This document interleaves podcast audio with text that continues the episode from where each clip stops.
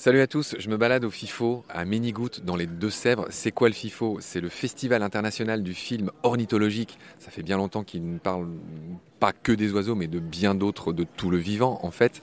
Beau festival qui a invité Baleine sous Gravillon et du coup je me balade un peu partout dans les allées. Je rencontre plein de gens, plein de naturalistes.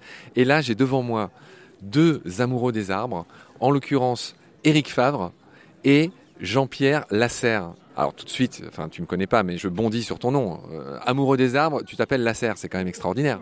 D'accord. Oui, oui, je suis amoureux des arbres depuis très longtemps. Donc euh, je représente l'association Arbres, Arbres Remarquables Bilan Recherche Études et Sauvegarde. C'est une association nationale et je la représente au niveau du département des Deux-Sèvres, de notre beau département. Voilà, donc euh, notre engagement, c'est de, de référencer les arbres au niveau du département, les arbres remarquables, et à la suite de cela, proposer des labellisations. Alors Jean-Pierre, euh, c'est quoi un arbre remarquable? Donne-nous quelques exemples d'arbres remarquables, par exemple de cette région, mais aussi donne-nous les arbres les plus remarquables de France. Je discutais avec euh, un copain qui s'appelle Victor Noël, tu sais, c'est ce jeune qui, euh, qui fait des, vidéos et qui écrit des livres sur le vivant, qui qui est fabuleux. Il va, il, va, il va être là tout à l'heure d'ailleurs. Victor, je suis impatient de le retrouver, c'est un Lorrain comme moi, qui lui est passionné des arbres. Je te l'enverrai d'ailleurs. Euh, tu sais, il les dessine, il recense les plus hauts, etc. Donc j'aimerais bien que tu nous fasses le cadeau d'un petit panorama. Déjà, dis-nous c'est quoi un arbre remarquable? Quels sont ceux des Deux-Sèvres, du coin, et quels sont ceux de France? Alors, ils sont nombreux. hein. Ils sont nombreux. Alors, sur le département, euh, nous avons un gros chêne qui s'appelle Robert Le Chouan. Il a tout un historique, naturellement. Et c'est un arbre qui fait 9 mètres de circonférence. C'est un de nos plus beaux arbres euh, emblématiques du département. Il y en a plein d'autres, naturellement, avec des dimensions différentes. Un arbre remarquable, c'est pas essentiellement euh, lié à sa taille euh, et à sa hauteur. Ça peut être un arbre euh, sur un lieu mythique, historique, avec des dimensions moindres, mais avec des particularités. Très bien. Jean-Pierre, tu as tenu la promesse de la définition. Juste, moi, j'aimerais bien savoir, à l'échelle de la France, et même pourquoi pas du monde, j'aimerais que tu mentionnes quelques arbres très remarquables.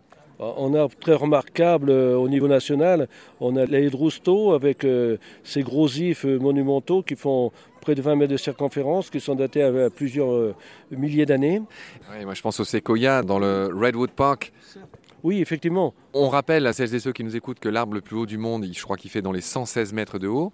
Il s'appelle Hyperion. Je crois qu'Hyperion, c'est le nom d'un titan de la mythologie grecque. On a fait plein d'épisodes sur eux que tu vas évidemment écouter, mon cher Jean-Pierre, euh, dans Nomen, qui raconte l'étymologie des noms du vivant. Et du coup, on va quand même se tourner vers Eric, Eric Favre, qui euh, fait partie de l'asso Francis Allais. Je te laisse te présenter, Eric, et ce que vous faites au sein de l'association Francis Allais. Alors, au sein de l'association Francis Allais, dont je suis le secrétaire général et un des fondateurs, avec euh, Francis Allais, nous euh, défendons le projet de la renaissance d'une forêt primaire en Europe de l'Ouest.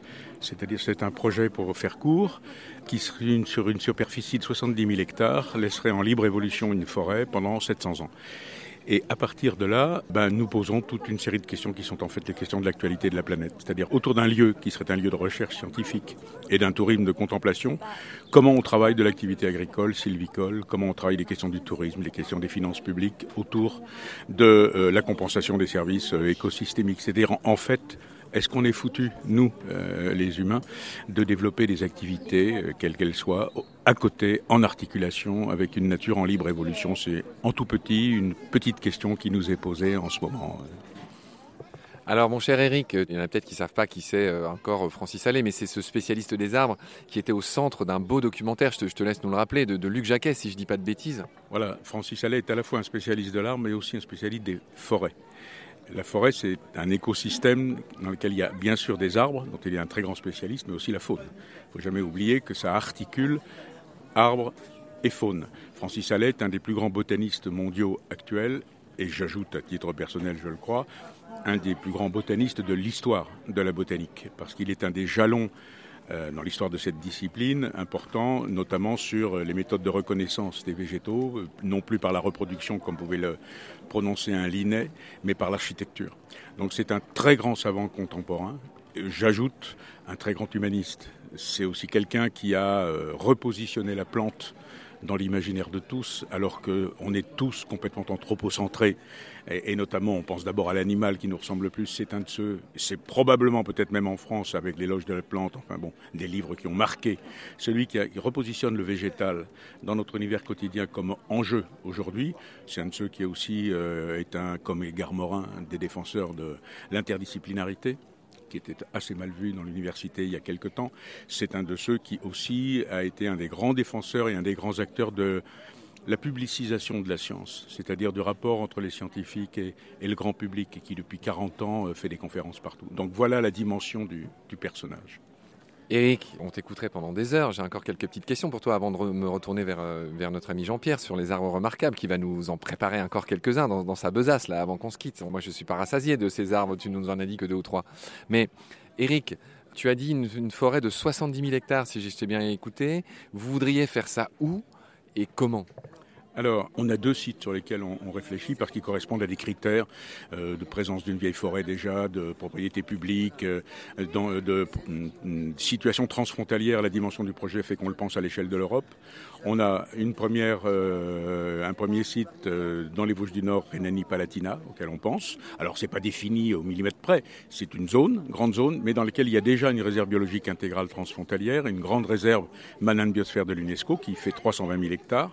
Et puis, euh, les Ardennes françaises euh, et belges. Hein, euh, belge, c'est la Wallonie, hein, de l'autre côté. Voilà, on a deux sites sur lesquels on travaille.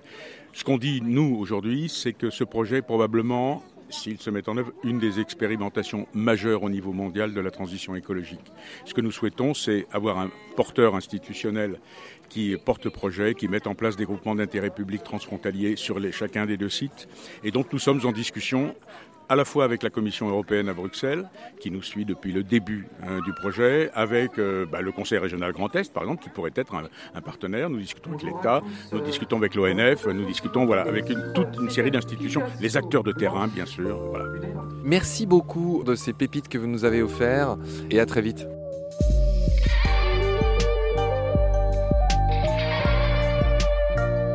C'est la fin de cet épisode. Merci de l'avoir suivi. Pour continuer, nous avons besoin de votre soutien. Et vous pouvez nous aider simplement, en quelques clics et gratuitement. Il suffit par exemple d'utiliser le moteur de recherche solidaire Lilo. Ainsi, chacune de vos recherches sur Internet générera des gouttes qui seront reversées au projet de votre choix, comme Baleine sous gravillon par exemple. Vous pouvez par ailleurs vous abonner à nos podcasts comme d'habitude, partager les liens devenir adhérent de l'association BSG ou encore faire un don sur Helloasso ou sur Tipeee. Grand merci par avance. Je remercie tous mes équipiers pour leur aide précieuse. Je vous retrouve bientôt pour de nouveaux épisodes. Et d'ici là, prenez soin de vous et de ce qu'il y a autour de vous. Merci. À bientôt.